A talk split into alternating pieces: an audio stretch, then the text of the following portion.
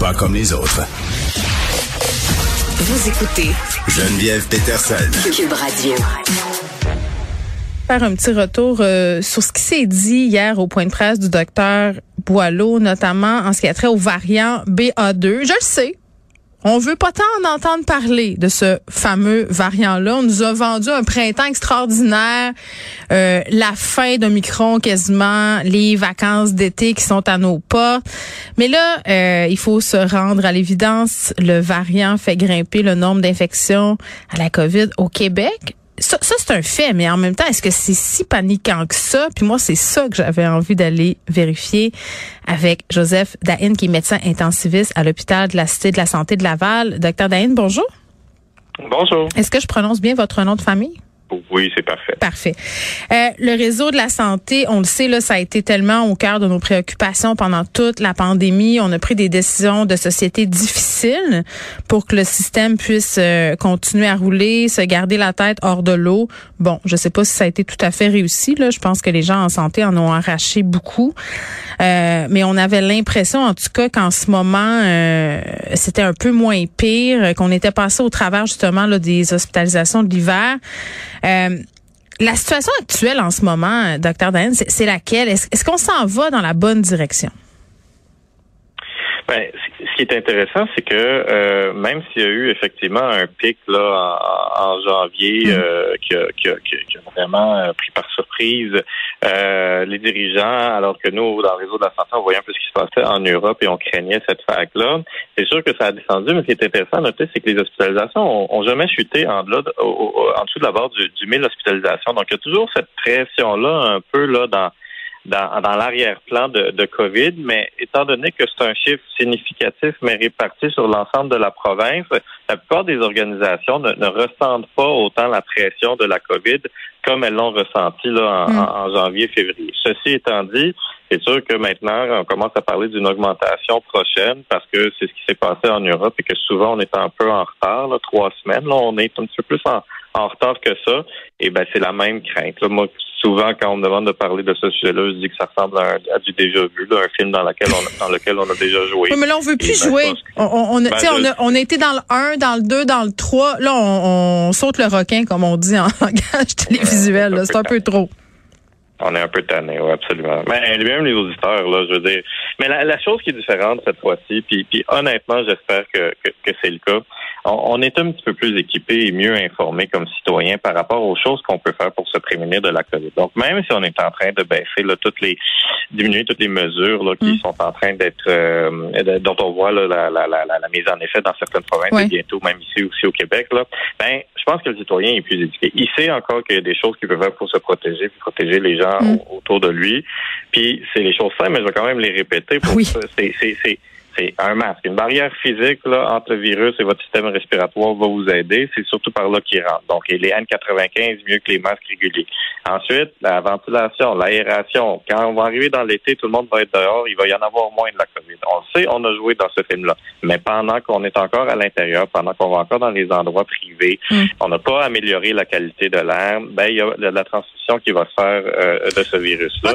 Et finalement, oui. Ben, non, mais c'est parce que vous me parlez euh, des gestes de base, puis du fait que si on déconfine, puis on continue de pratiquer, si on veut, ce qu'on a appelé les gestes barrières, là, qui sont assez simples. Vous venez de nous le résumer, on les connaît maintenant, on connaît la chanson.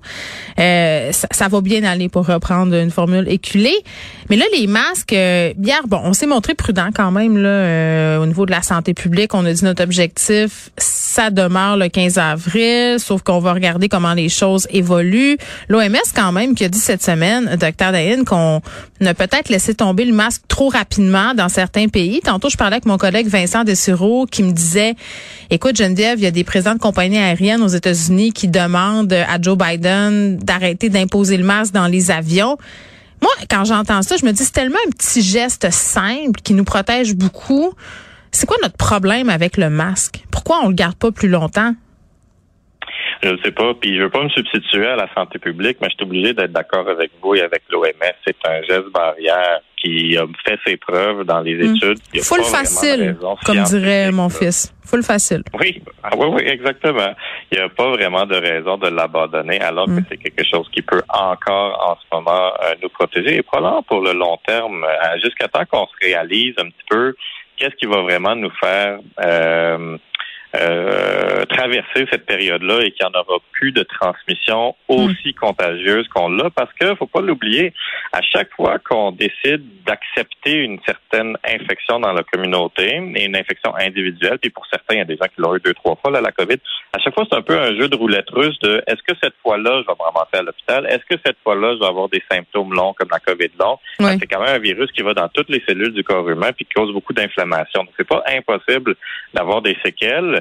Euh, puis c'est donc c'est, c'est, c'est- ça appartient à, à- à tout un chacun de décider jusqu'à Ben, quel point est-ce qu'il veut se protéger. oui. Puis la réalité, c'est que le masque aide. J'ai, j'ai, puis écoutez, moi, la COVID, là, je l'ai eu, ça fait pas très longtemps, là, v'là trois semaines. Puis j'avais pas eu rien avant tout ça. Puis je dois avouer que j'ai de la misère un peu à remonter la pente au niveau de la fatigue. là. Le reste, ça va, mais je sens que, tu sais, des fois, je sais pas si c'est ça, remarqué, là. Mais évidemment, on est tous un peu en hyper vigilance.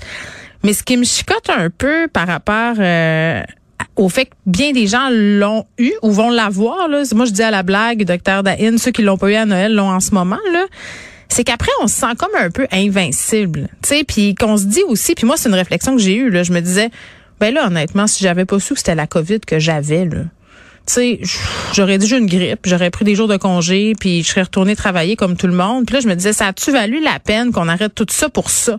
Mais tu sais, on perd de vue que le statut vaccinal était pas le même au début, là, puis que c'est peut-être ça aussi qui fait que j'ai été moins malade que d'autres personnes.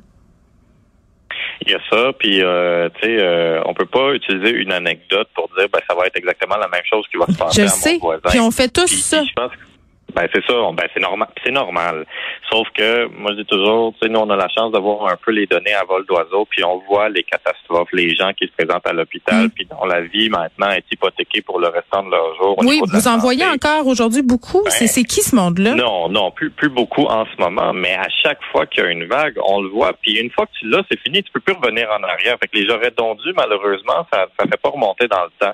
Fait que moi, c'est pour ça que je dis, ben, si on a la chance d'avoir une tribune comme on a avec vous, puis de dire, ben, il faut faire de la prévention. On peut être excellent à éteindre les feux, là, mais on peut-tu comme devenir très, très bon à empêcher que le feu pogne? Puis moi, c'est un peu ça que, que, que, que je préconise euh, au, au- au niveau individuel, puis évidemment au niveau collectif. OK, en ben, ben oui, puis on l'entend, cette immunité-là que, que je salue par ailleurs. Euh, la santé publique, parlant de savoir éteindre des feux puis de, de se prémunir contre un certain risque, parlait de la sixième vague, avait pas l'air plus alarmé que ça. Euh, Est-ce que c'est la bonne approche? On se préparait quand même, là. Pas ça. Je veux pas dire qu'ils se préparent pas, mais ils sont pas dans un état peut-être. euh, euh, je vais pas dire de panique, c'est peut-être pas le bon mot, mais ça a pu l'air aussi grave que ce l'était. Je, je, je, évidemment, je suis pas dans, dans, dans le secret des dieux. Je pense qu'il y a une partie qui est quand même de la fatigue collective. C'est, Hmm. c'est- il faut le dire là. Vivre avec le Euh, virus, là, ce, ce, ce, ce, ce- Wow. ce dire, autant les citoyens que les cliniciens, les gens sur le terrain, que les politiciens, les gestionnaires, c'est tout le même monde depuis les deux dernières années. On n'a pas eu de nouvelles personnes là, pour affronter les vagues subséquentes de COVID. Fait que c'est sûr qu'il y a un petit peu de, de fatigue d'érosion, là, de toujours avoir à gérer ce même sujet-là avec les conséquences qu'on connaît. Puis peut-être que ça fait en sorte qu'on prend peut-être quelques raccourcis là, quand on commence à parler de la COVID en ce moment à une sixième vague. Mais il faut pas. Le virus, lui, il est pas fatigué. Puis il mute juste assez pour être capable de réinfecter les gens deux, trois Lui, il fois. en a rien à foutre qu'on soit tanné. Il y a- exactement. Fait que c'est, c'est juste de rester intelligent puis alerte à ce niveau-là. Ben, Ouais. Je pas que les gens cèdent à la panique. Non, puis je me rappelle plus. Je me rappelle plus qu'être médecin me dit, me parlait de la grippe espagnole, puis me dit, vous savez, Madame Peterson, ce qui a mis fin à l'épidémie de grippe espagnole, c'est que les gens étaient tannés. Fait qu'ils ont juste, tu sais, à un moment donné, c'est ce qui met fait aux épidémies. Les gens, on trouve des remèdes et tout ça, puis les gens puis on- il y a une- comme une espèce de, pas de sélection naturelle, ça a l'air terrible à dire, là, mais je veux dire, on accepte qu'il y a des gens qui vont l'attraper, puis c'est ça qui se passe. Est-ce qu'on est rendu là? Non, en fait, ce qui s'est passé avec la grippe espagnole, puis je le dis comme sans être un expert là-dessus, mais c'est du gros bon sens, là, il n'y avait pas autant de déplacements internationaux C'est qu'il y a vrai. en ce moment-là.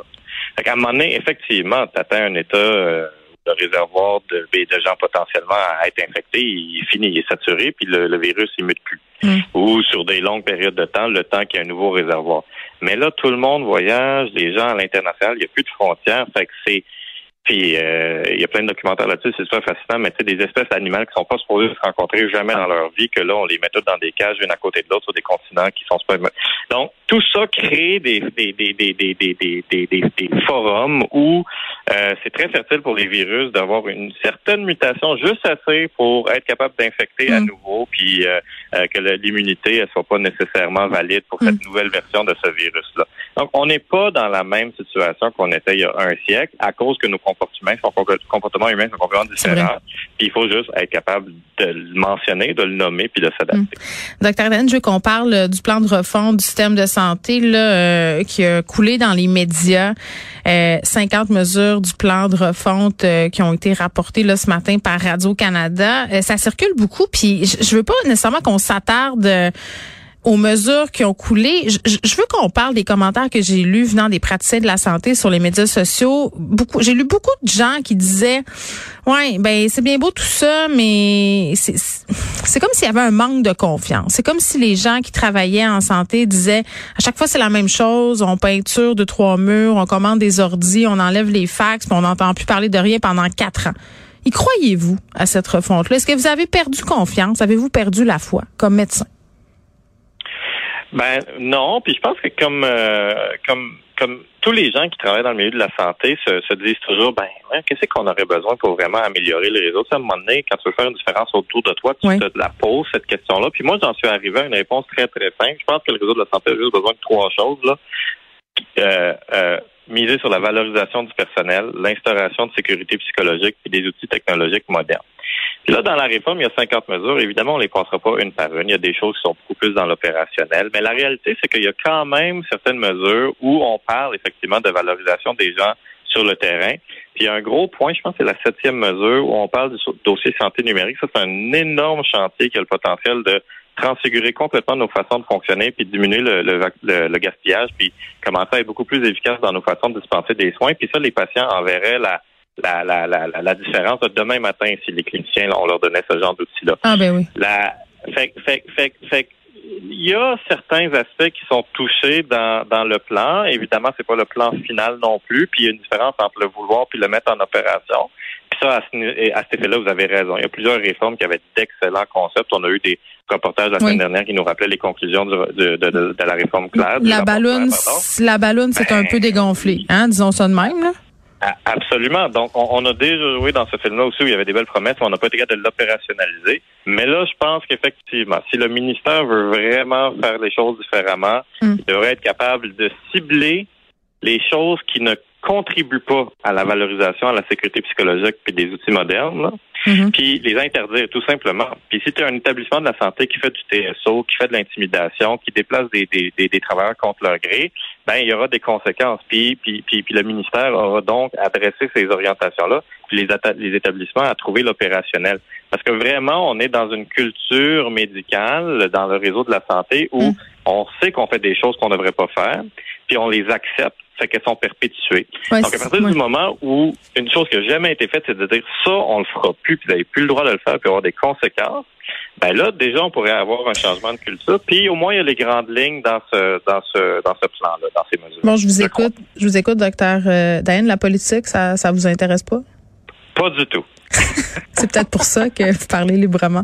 Merci beaucoup, docteur Diane Joseph Diane, qui est médecin intensiviste à l'hôpital de la Cité de la Santé de Laval.